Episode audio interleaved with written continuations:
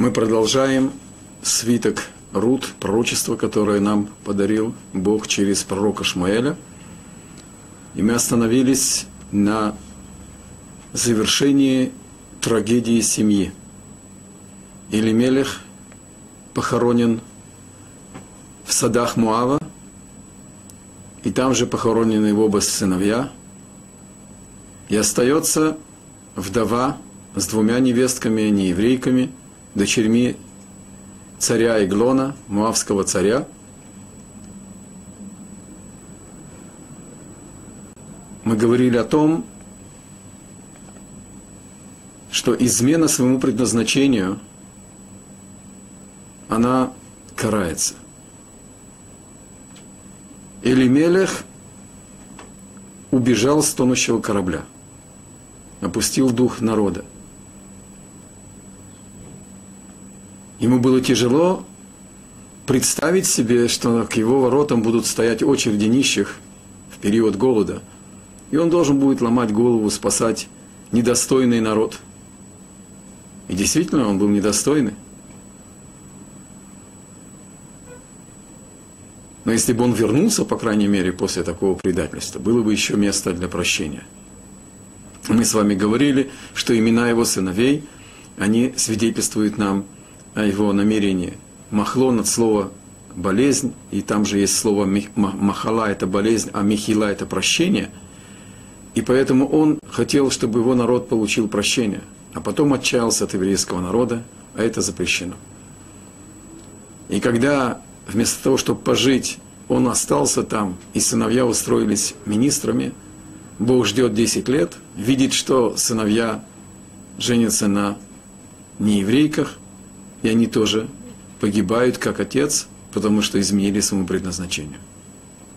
И мы с вами рассмотрели также, почему Номи осталась без детей и без мужа.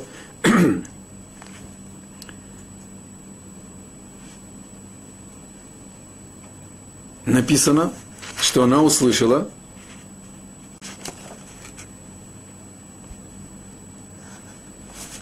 в садах Муава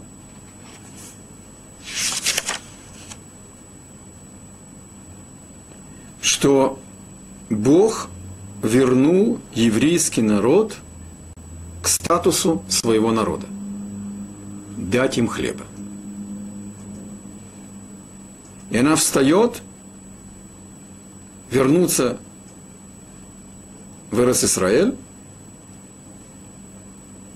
и вдруг она видит, к своему удивлению, что две невестки идут с нею. Обратите внимание, это шестой стих. Что Номи не услышала, что кончился голод, а поэтому решила вернуться. Она услышала, что Бог вернул евреев в должность управления миром. Покат Ашем Этамо. Пакит – это служащий. И как мы говорили на первом уроке, благополучие и хлеб насущный нам положено, когда мы выполняем свое предназначение. Когда нас берут на службу, нам дает хлеб насущный. Когда мы изменили свое предназначение, Бог снял нас под довольствие. Когда мы начали возвращаться к своей службе, Бог дает нам хлеб. Поколение было еще недостойно – и далека еще дорога до совершенства. И все-таки мы увидим позже, что еврейский народ начинает возвращаться. Возвращаться к своему статусу Божий народ. Амо, Амшило, который мы получили на горе Синай, который связан с пультом управления мира земля Израиля и связан с нашим предназначением. И так же, как уход от своего предназначения и уход из Израиль, из страны Израиля, он чреват предательством, он является предательством. идет строжайшее наказание за измену своему предназначению. Потому что человек в этом мире не приходит набивать брюхо. И даже не получает Нобелевскую премию. Это только лишь средство. И когда услышала Номи, что Бог возвращает еврейский народ к себе на службу, и поэтому появился хлеб и прекратился голод, она, написано, встает. Что это означает? Что она сидела, а может быть она лежала? Это текст письменной Торы. Это Танах. Это конспект устной Торы. Полную информацию, которую Бог дал нам через пророчество Шмуэля, оно говорит о том, что речь идет не о том, что кто-то лежал или сидел, а потом встал. Номи пришла к решению. И оно происходит не только потому, что она услышала, что еврейский народ стал возвращаться к Богу, а также потому, что она дошла до границы прозрения. Когда человек видит воочию крах гордыни, ставку на родословную, на богатство, на талант, на способности, на то, что человеческий разум понимает, что тут можно устроиться, а там голод, и недостойный народ, и наказанный судит своих судей, не слушается своих судей –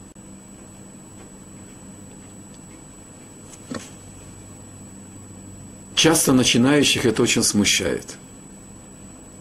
Они видят вокруг себя многие случаи, когда человек возвращается к Богу, потому что он пережил трагедию, надлом, падение. Нет в этом недостатка. Как говорит Раволь Безацаль, когда человек спотыкается, надлом его гордыни происходит, а не его – и тогда его гордыня, его опьянение от успеха выпускает его из плена, из плена этого успеха. И у него возникает возможность размышлять об истинном положении вещей. И Номи понимает, что настал час исправить то, что не сделал Элимелех, ее муж ее сыновья. Вернуться к своему народу – вернуться к своему предназначению. Это звучит очень возвышенно. Но что ее ожидало там? Жена капитана корабля, который оставил тонущий корабль? Как ее должны были бы встретить? А в каком она положении была? Говорит устная Тора, за то, что Элимелеху черствость не позволила быть широкосердечным и остаться и кормить народ сколько мог. Тогда в изгнании его поразила Айнара. Черствый взгляд, жадность. Сначала его ударили по достоянию, потом забрали жизнь.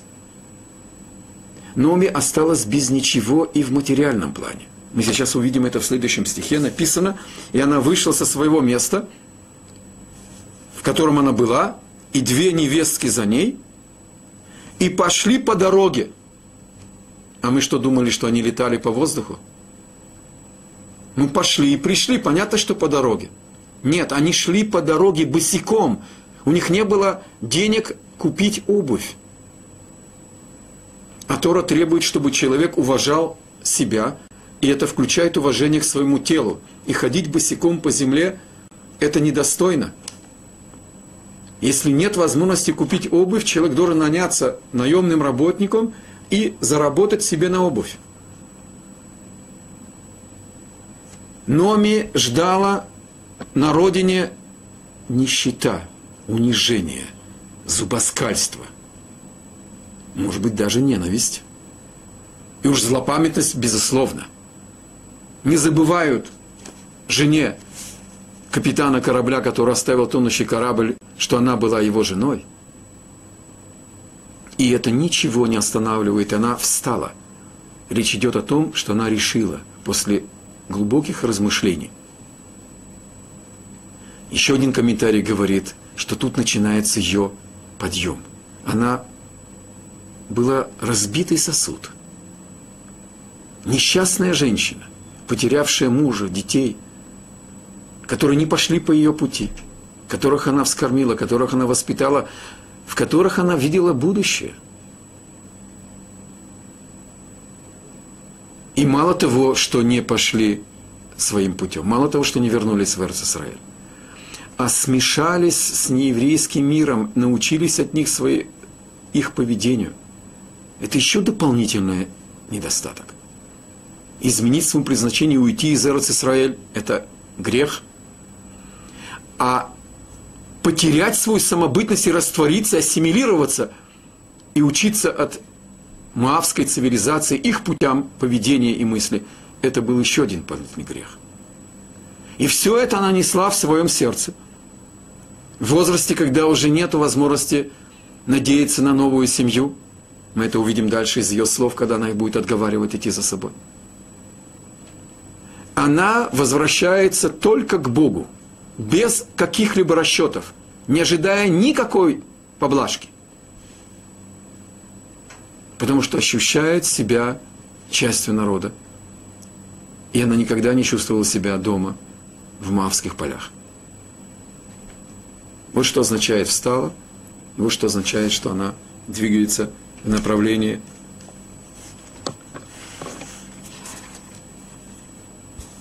Эрец Иуда.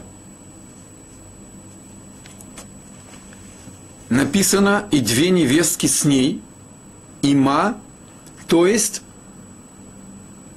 две великие нееврейские души, две царские дочки – вдруг набираются решимости оставить все свое прошлое, все свое настоящее, все свое будущее и готовы пойти и присоединиться к еврейскому народу, к их Богу. Откуда эта решимость? Даже если бы это были бы просто девушки из обычной семьи, которым меньше есть чего терять, это было бы возвышенным шагом. Это бы свидетельствовало о величии души. А здесь царские дочки. Можно в шутку сказать, что если бы они послали бы один смс дорогому папе, две золотые кареты приехали бы за ним. А они идут босиком за свекровью, а отношения между невестками и свекровью известны. Даже Тора свидетельствует об антагонизме, который заложен в природе матери мужа. Потому что по ее чаяниям нету в мире достойной женщины ее сынишки. Правда, все, что заложено в нас, оно дано не как рок. Надо это все уметь и преодолеть. И Номи это преодолевает, мы видим – и все-таки мы еще не ответили на вопрос, откуда взяли две величайшие нееврейские души эту решимость. Элимелеха они не встретили. Махлон и Кельон побоялись привести нееврейских жен домой, когда папа был жив. Надо добавить еще одну деталь. Когда Бог проклял два народа, мавитян и аммонитян, за то, что они не уважили нас хлебом и солью и не позволили пройти по их территории. Хотя у нас была вода. Колодец Мирьям. Мы сказали, знаете, что у нас есть свой источник. Чудесный. Но мы купим у вас воду. Заработайте еще на том, что мы пройдем через вашу территорию. Не будем отклоняться от главной дороги ни вправо, ни влево, не помнем вам ни цветы, ни сады, ни поля. Только позвольте пройти. И Бог проклинает два народа, поскольку, поскольку гостеприимство проявляют мужики, а они встречают хлебом и солью гостей, то мужчин из Муав, муавского народа и аммонитян из Амона, то есть мавитян и аммонитян, Бог проклял, что даже после Гиюра они не могут до конца своей жизни жениться на обычной еврейке. Женщины не были включены в это проклятие, Почему так строго Бог наказал? Правда, это черство сердца, негостеприимство, жадность, эгоизм. Но многие народы причиняли евреям страдания очень серьезные. И пытки, и геноцид. Даже товарищ фараон, который устроил геноцид нашим мальчикам, а девочек оставил тоже понятно для чего. Сказано, что третье поколение египтян после Гиюра могут жениться и выходить замуж за обычных евреев. Значит, здесь есть мера исправления. А эти два народа, мужчины этих двух народов, прокляты Богом до конца всех поколений. Нету им прощения. Это отдельный вопрос, мы его рассмотрим на другом уроке. Нам сейчас важна следующая деталь. Закон, что только мавитяне были прокляты, а не мавитянки, был забыт. И когда Махлон и Кильон взяли себе Рут и Орпа в жены, жены, это был, в принципе, это были наложницы, это, хотя намерения у них были, очевидно, серьезные, потому что написано Лейша, то есть как для семьи. Но в этом не было никакого основания по законам Торы. Забылась эта галаха, этот закон, и они фактически взяли себе жен мавитянок, зная, что они не могут выйти замуж за обычного еврея, даже после Гиюра. То есть есть два комментария, по одному они сделали Гиюр, по другому сделали Гиюр потом. Но даже если по тому комментарию, что они сделали Гиюр, они не могли выйти замуж все-таки за Махлон и Килен. Значит, Номи переживала невест, от которых не будут кошерных внуков.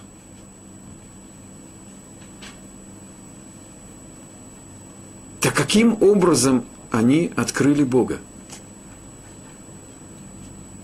Из того, что мы имеем в тексте. Как я уже сказал, Элемелеха они не, э, не, за, не застали. Давайте остановимся на этом отрывке. Как надо было убежать от своего еврейства, как надо было ассимилироваться, чтобы выбиться в министры царя Муава. Ну, это не особая трудная задача для еврея. Гениального подражателя на протяжении всех веков – мы были самыми пышными испанцами, самыми изысканными французами, самыми возвышенными русскими интеллигентами. Ох, как мы умеем подражать! Кому бы то ни было, со всем своим еврейским талантом.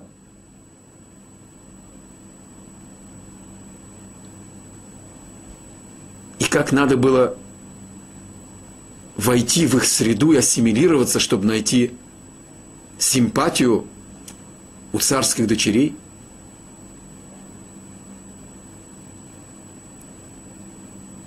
И сколько нужно и было иметь еврейской ценности, что несмотря на все эти подражания, сохранить эту самобытность, на которую обратили внимание Рут и Орпа. Каждая в своем ключе – Или они полностью ассимилировались, или они все-таки сохранили свою самобытность, а может быть обе причины вместе.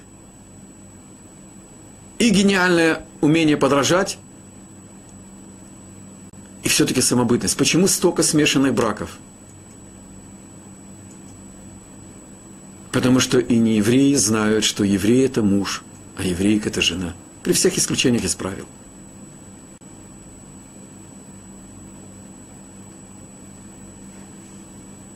Цельность отношений, построенной на еврейском понимании любви. Мы с вами учили, что слово «агава» – любовь, корень ее «гав» – «дай».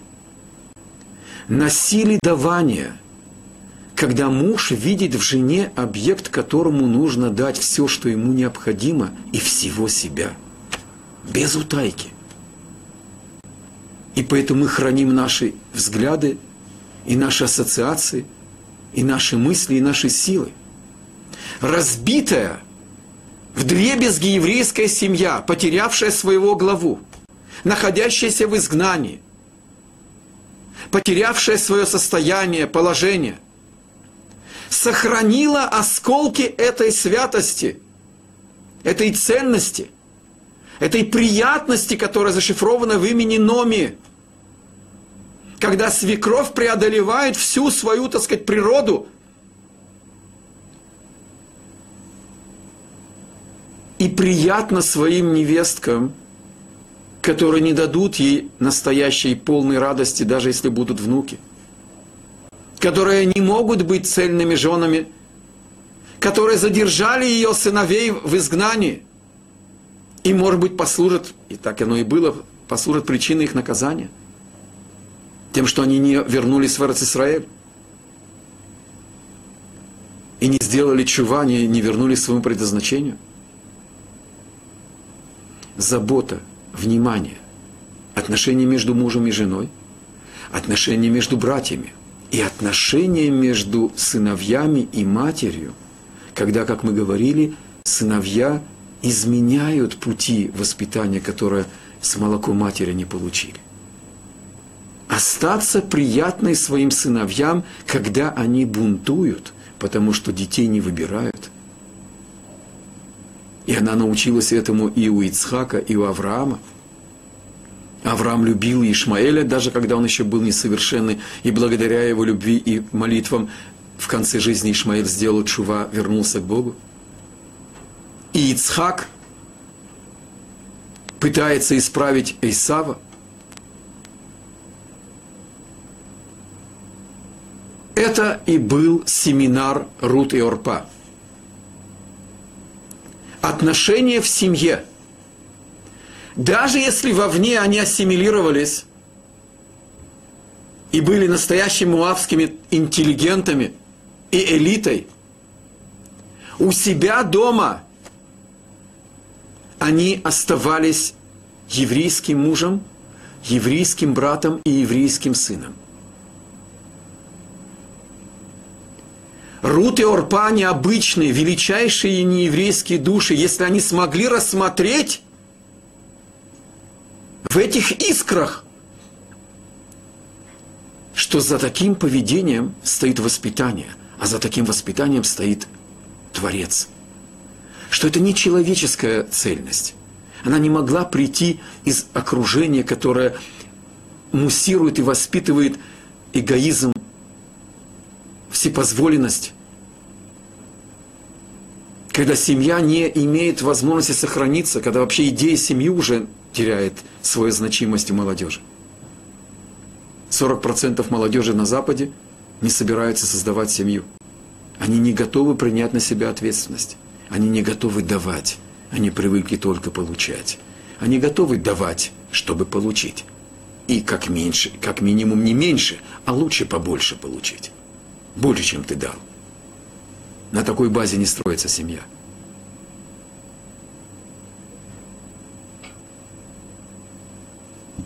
Но ми все-таки удивлена.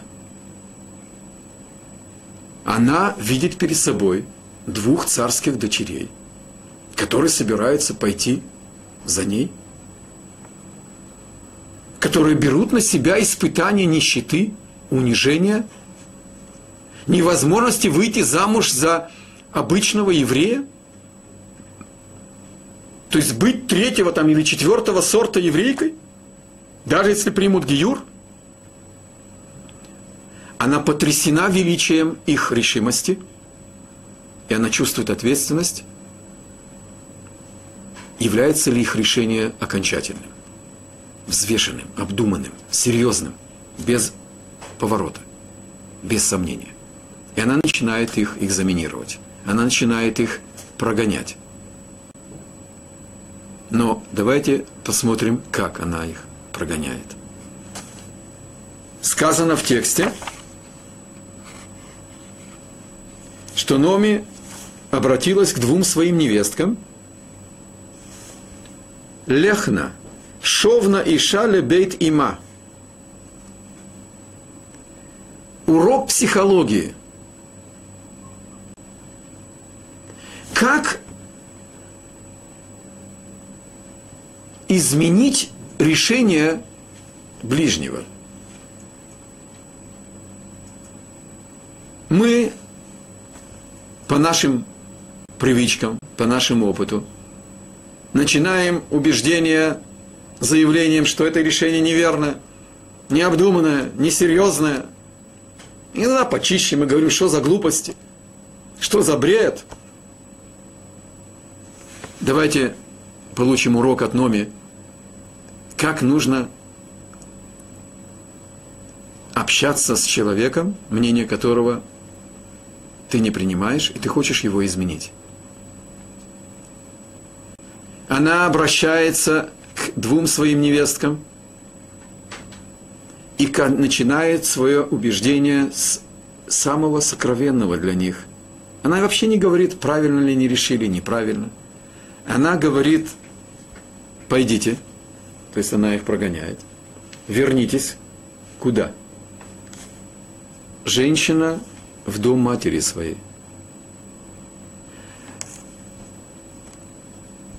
Мужчина формирует свой характер тоже дома, но в основном вне дома.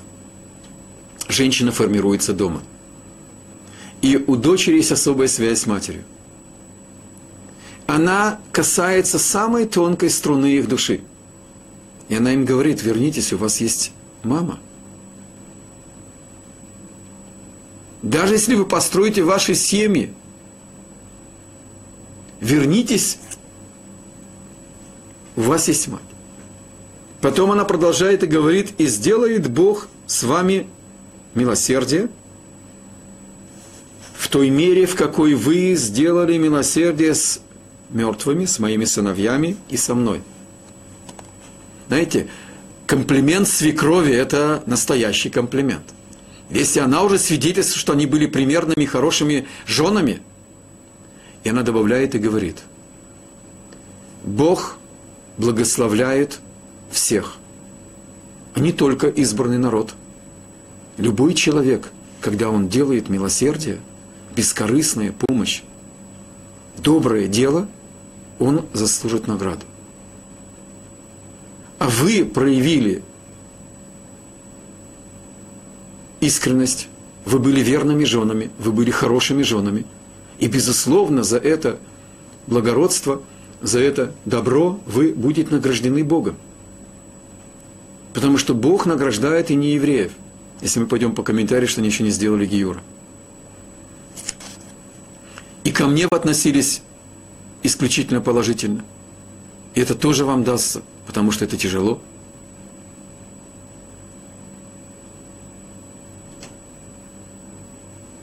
Как часто наши мамы вмешиваются в нашу жизнь самыми добрыми намерениями.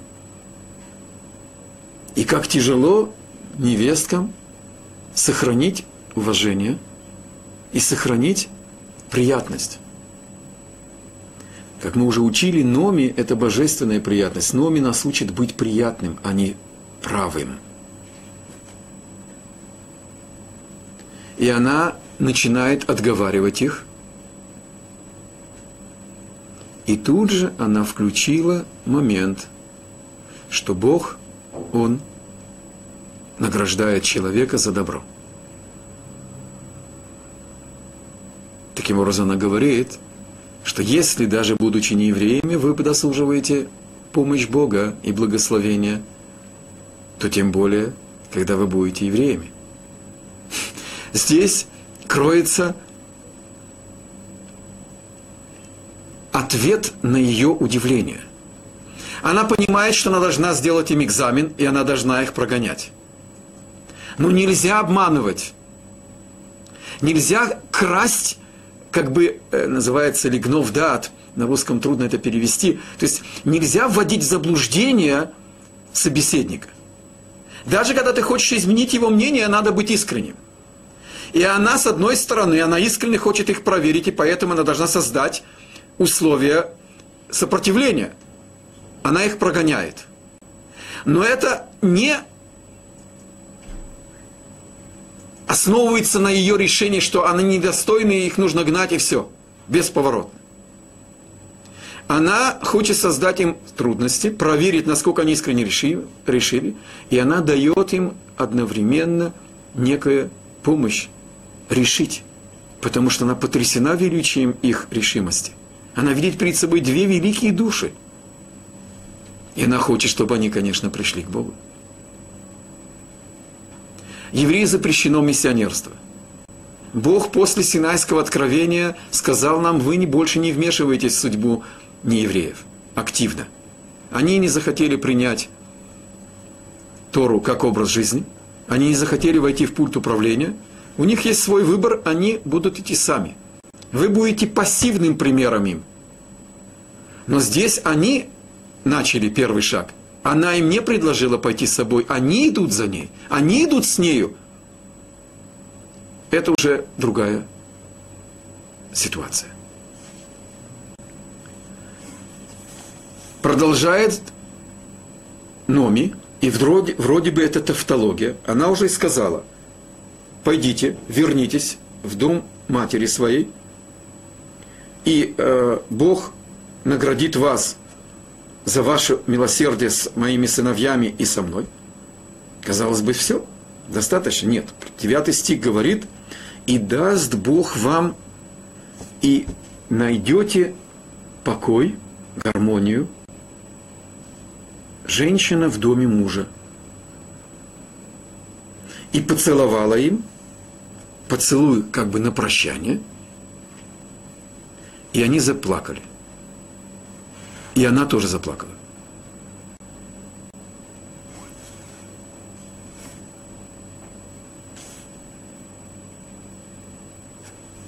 Говорит устная Тора.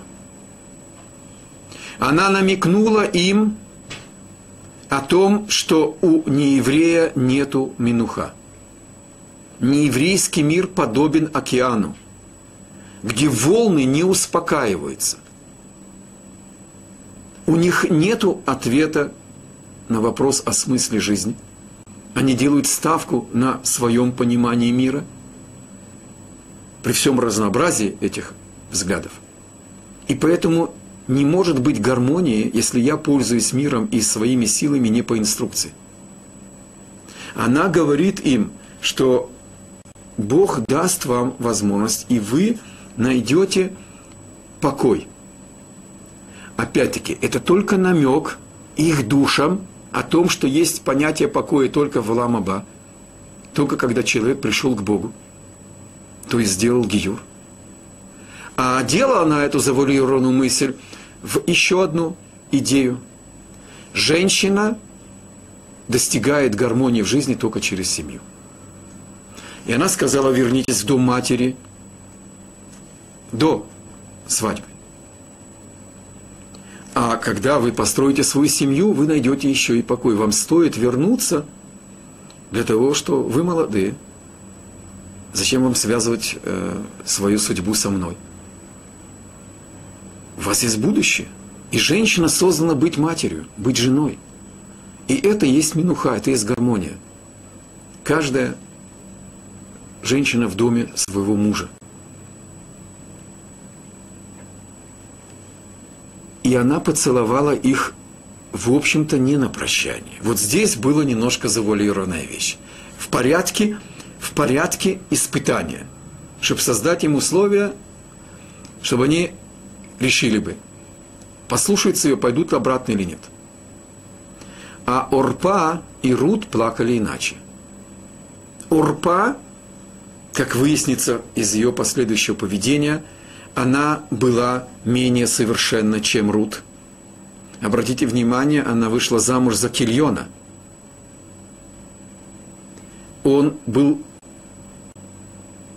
менее совершенный, чем Махлон – Потому что папа, когда укорял народ, назвал своего первого сына Махлон от понятия болезнь, это только небольшая порча народа. А потом отчаялся от еврейского народа, назвал тотальное уничтожение, кильон. С другой стороны, Орпа была в потенциале даже выше Рут. Потому что жена приходит исправить мужа. Но я нашел еще интересный комментарий. Он немножко идет по другой конве. Написано в начале Мигилы, что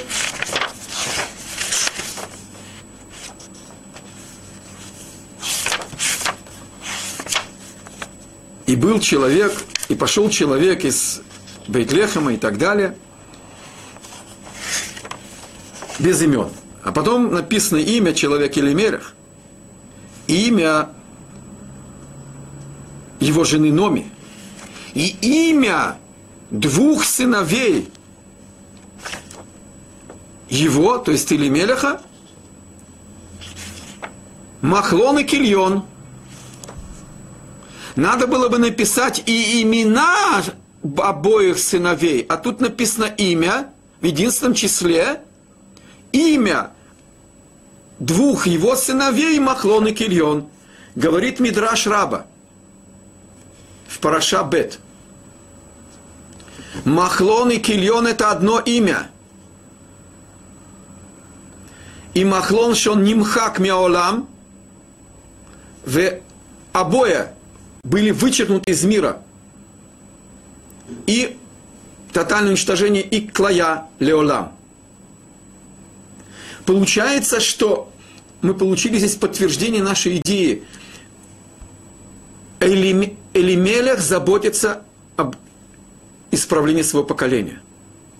Им движется та, та, та же мысль, та же идея.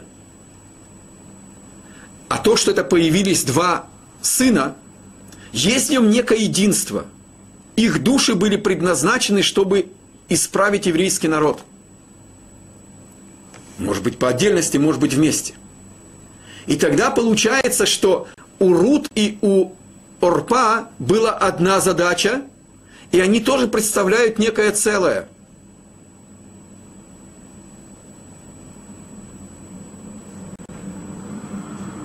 И как этапы были падения народа, так и были этапы исправления. Они включали в себе более легкие средства, как бы лекарства, слабые, а потом более сильные. Получается, что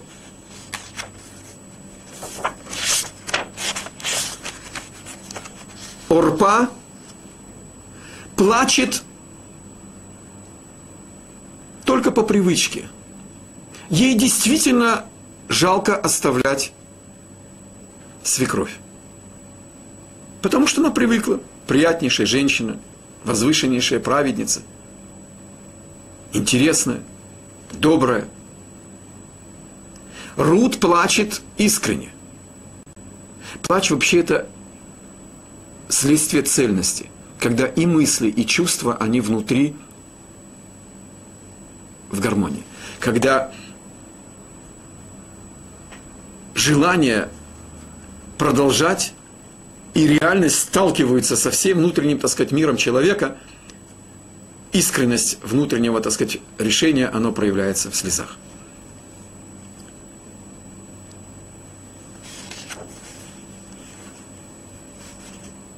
И целует Слыха, слыха, я перескочил. И, значит, э, Урпа целует по привычке, а Рут иначе. И все-таки они еще настаивают на своем. И они сказали ей, 10 стих, «С тобой вернемся к твоему народу. Мы решимы идти с тобой» не гони нас. Мы идем присоединиться к твоему народу, к твоему Богу. Мы идем сделать ее.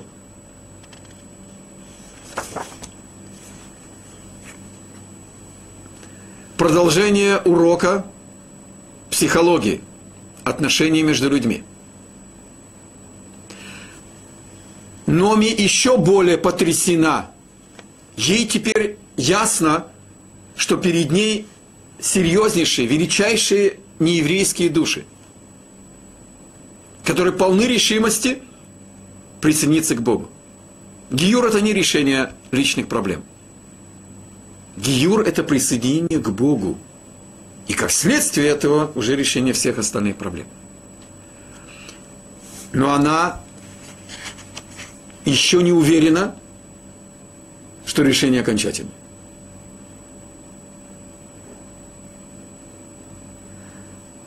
И она пытается еще раз сделать им экзамен. Может быть, все-таки этот порыв, он не глубокий.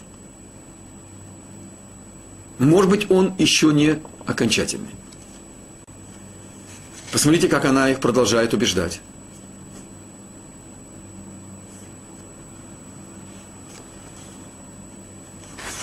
Как они ей сказали в 10 стихе? И сказали ей, с тобой на шуфле Амеха, вернемся к твоему народу. Значит, вернемся. Они что, там были?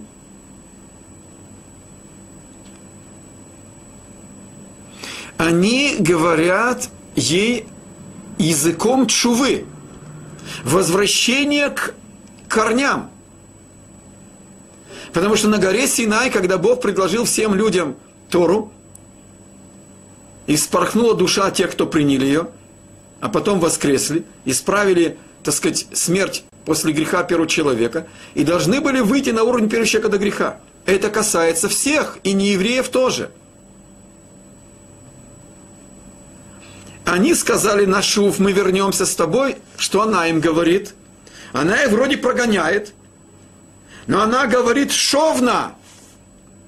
Она говорит, хорошо, вернитесь туда, куда вы хотите идти. Она им говорит, вернитесь домой. Можно понять? Это одежда. А внутри она говорит их языком, вернитесь, вернитесь к Богу. И называет их дочери мои. В первый раз, когда она к ним обратилась, говорит свиток – пророчески, что она обратилась и сказала Номи своим двум невесткам? У них есть статус. Так надо было бы, может быть, ожидать, что было бы сказано, и сказала она своим невесткам. Просто им. Понятно, что это Рут и Орпа. Только что сказано, что они, так сказать, с ней расцеловались и, и плакали вместе. Никого тут не появилось пока чужого. Нет. Говорит свиток. И сказала Номи, вернитесь, дочери мои. Она видит в их решимости уже гиюр. Она их видит как поведение высочайших душ, которые были бы примером любой еврейской душе. Она видит в их решимости то, что не хватало ее сыновьям. И она их называет дочерьми, как будто она их воспитала. И это верно. Потому что ученики называются сыновьями. Ученицы называются дочерьми. Не как сыновья, не как дочери, а дочери, сыновья. Настоящие. Она своей приятностью их породила. Породила в них этот искру божественную, которая есть в каждом человеке. От первого человека и от первой женщины. И все-таки она начинает их отговаривать. И дальше совершенно ничего не понятно. Послушайте, что она им говорит. Вещи совершенно очевидные и совершенно абсурдные. И при первом взгляде совершенно непонятный смысл этого отрывка. Итак, завуалирована она им говорит, возвращайтесь, вы хотите вернуться к моему народу, возвращайтесь, называет их дочерьми. А потом говорит, зачем вы пойдете со мной? То есть она как бы останавливается теперь на том понимании, вернитесь к своей маме, к своему значит, э, дому и вернитесь, и возможность построить свое счастье личное в доме с вашим супругом. Разве у меня еще сыновья под сердцем? Разве я сейчас беременна? Чтобы вы могли бы подождать и потом выйти за них замуж, чтобы продлить имя умерших мужей ваших? они свойственницы, свояченицы, то есть они жены двух братьев и без детей, и тогда, значит, э, жена умершего брата, живой брат или его, значит, папа или дядя и так далее, тот, кто по близости первый должен быть, значит, и тот, кто согласится и с ее согласия, значит, э, он должен продлить имя умершего мужа, называется заповедь Ибум. Так она вдруг с ними говорит, как будто она, они законные жены ее сыновей. И если бы у ней были бы сыновья, они могли бы быть и мужьями, чтобы продлить имя умерших мужей. Потому что они братья их. Так она говорит, зачем же вы пойдете за мной? Вы хотите служить Богу через продление имен умерших мужей? Так, во-первых, я не беременна сейчас. И чтобы они были бы, так сказать, вам э, мужьями. Вернитесь, бнута. Еще раз она говорит им шовна, с их языком вернитесь. Снова говорит дочери мои, пойдите. А вот теперь она их гонит.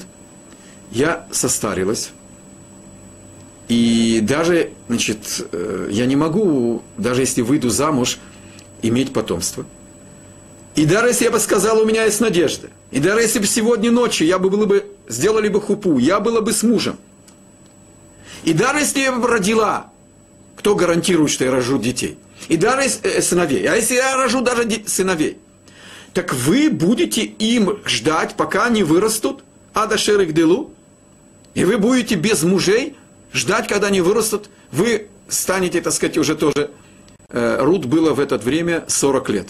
Можно себе предположить, ну, то они жили там по 100 с чем-то лет, допустим, это как сегодня, там, 20 лет, 25, неважно. А, через дети родятся, допустим, еще 20 лет, и будет 60 лет. Орпа, очевидно, была, была чуточку младше, что Махлон был старшим, очевидно, старший вышел, женился на старшей, а младшая на младшем, неважно. Так вы будете их ждать, и вы будете, так сказать, без счастья семейного. А кто гарантирует, что они вас захотят? Нет, дочери мои, еще раз дочери. И дальше она говорит, горько мне очень из-за вас. И если вы решили мне облегчить судьбу, все равно, любой ценой, жертвуя собой, так что же вы сделаете? Вы мне причините горечь.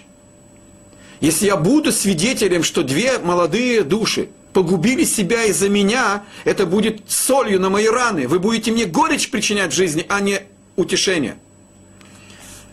И вы хотите сделать со мной милосердие, а кияца бията шем, а я наказана Богом. Яд, рука – это суд. Вы хотите вмешаться в мою судьбу, она от Бога. И вы должны смириться и оставить ваше милосердие и вашу жалость и она только мне причинит горечь, а не утешение, и не радость, и не облегчение. Кроме того, вы идете против воли Бога. И обращает на себя внимание, какое имя Бога здесь упоминает Номи. Имя Бога милосердия. Потерять свое положение, потерять мужа, сыновей – невозможность купить обувь, испытаться испытанием двух нееврейских невест, идти в них, к нищете, к оскорблению, к зубоскальству. И все это Номи называет милосердие. Даже если бы приняло, что это справедливый суд, уже бы мы могли бы ею восхищаться. А для Номи все это еще милосердие. Это Номи. Так чему нас учит этот отрывок? Еще один элемент урока убеждения. Номи переходит на позицию Орпа увидев, что она не может их уговорить затронув самые сокровенные струны их души по поводу связи дочери с матерью и счастья женщины в семье. Она переходит на их позицию. Помните, как в самообороне принцип, если на тебя двигается 100 килограмм с определенной скоростью, то Надо отойти в сторону и посмотреть, куда оно двигается, а потом добавить некоторые, так сказать, э, усилия, чтобы направить в том направлении, куда я хочу, пользуясь этой инерцией. Она переходит на их позиции и говорит, вы решили возвышенно пойти сделать гиюр, чтобы продлить имя умерших мужей. Абсолютное бескорыстие, абсолютный хесед, абсолютное милосердие. И спасибо не скажут. Так и для этого нужно, чтобы были бы братья в жизни. И даже если сейчас была бы беременна, и даже если я бы вышла замуж, и даже если бы я бы родила, так вы будете ждать, она показала им с их точки зрения абсурдность их решения. Подведя их к этому выводу, а не говоря это напрямую. Человеку тяжело слышать, что он не прав. Даже если мы не говорим, что это глупость и что это несерьезно и неправильно. Подвести человека, исходя из его точки зрения и взвешивая его решение его весами, его критериями. Вот мудрость Номи. Вот для чего был этот отрывок здесь. Вот как мудро она пытается их все-таки и проверить их серьезность их решения – и она их гонит, и она их называет три раза дочерьми, и она им говорит шовно, язык вернитесь, вернитесь к Богу. И все-таки она еще и показывает им, что в принципе вам не, ничего не светит. Вам нечего ожидать, кроме одного – прилепиться к Богу. Без расчетов без надежды на награду. Без высок, высоких идей.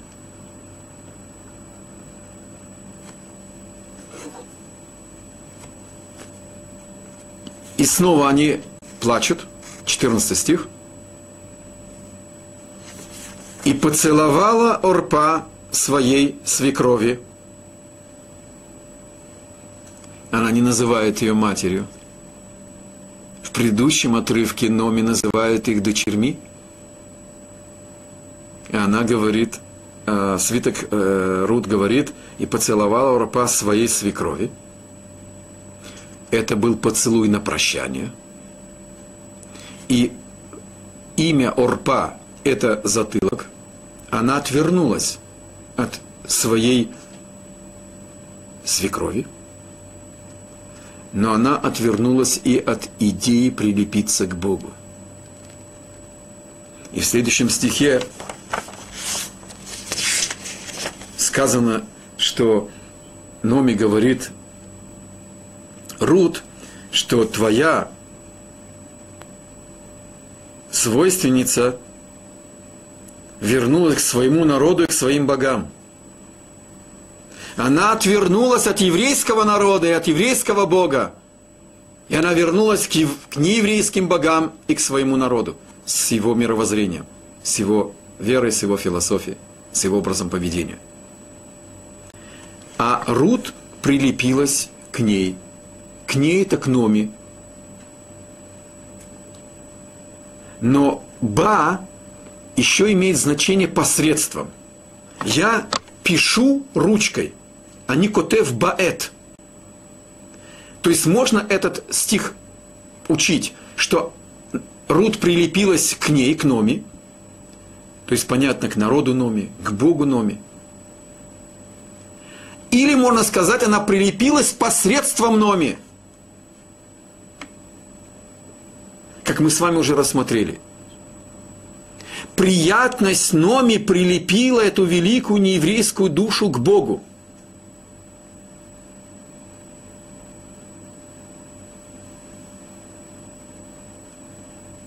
а Орпа отворачивается.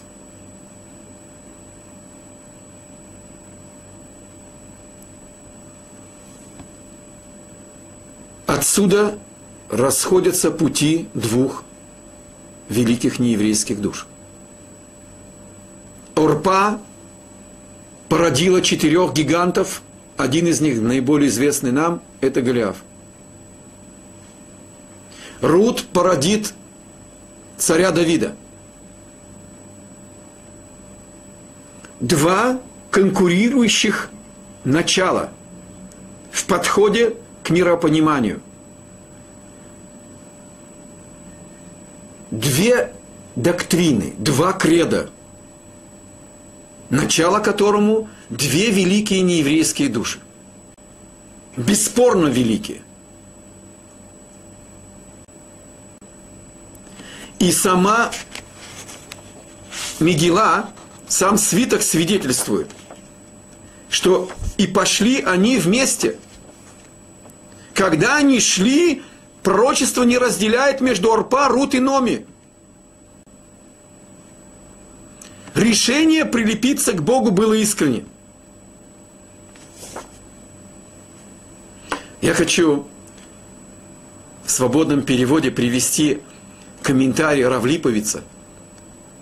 Это комментарий Нахлад Йосеф на Мегилат Руд и наследие Йосефа, который написал большой мудрец Рафлиповец, ученик Сабами Слободка. И этот комментарий – это просто стих. Пишет Рафлиповец по поводу этого стиха, на котором мы остановились – что Орпа целует на прощание и отворачивается от своей свекрови и от Бога, а Рут прилепилась к ней посредством нее. Буря чувств, которые побудили слова Номи в сердце Орпа и Рут, напрягли струны души Орпа до предела – и струны души Орпа не выдержали этого божественного напряжения, и они лопнули, и огласили мир сорокадневными проклятиями имени Бога Голиафом против еврейского народа. А струны души Рут, напряженные до предела божественным светом слов Номи, наполнили мир псалмами Давида – и арфой Давида. Когда человек пытается найти истину, он пробуждает величайший потенциал. И когда этот потенциал не реализуется в положительном направлении, он реализуется в разрушительном направлении. Человек, он создан подобием Творца – функциональным подобием. Нет у Бога никакого образа, никакой сути. Мы не можем быть подобны Богу в этом плане. Но Бог проявился в этом мире как Творец. Мы или творим мир, или мы его разрушаем. Мы создаем антимир. И Орпа заложила основу антимира. А Рут заложила основу миру по воле Бога.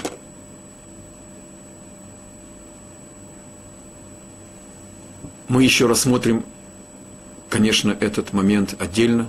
Он заслуживает глубочайшего и широчайшего рассмотрения. Но начало всему этому здесь. Увидела Номи, что Рут отвернулась, и теперь она понимает, что задача Рут двойная. Орпа должна была выполнить часть задачи, и Рут часть задачи. А теперь осталась для Рут двойная задача. Не засомневалась Номи, что Рут вернется. Она только попыталась проверить, готова ли Рут теперь взять всю задачу на себя. Если мы учили, как говорится, имя двух сыновей, это какая-то цельность, значит, эта двойная задача теперь упала на плечи Рут. Но об этом мы поговорим с вами на следующем уроке.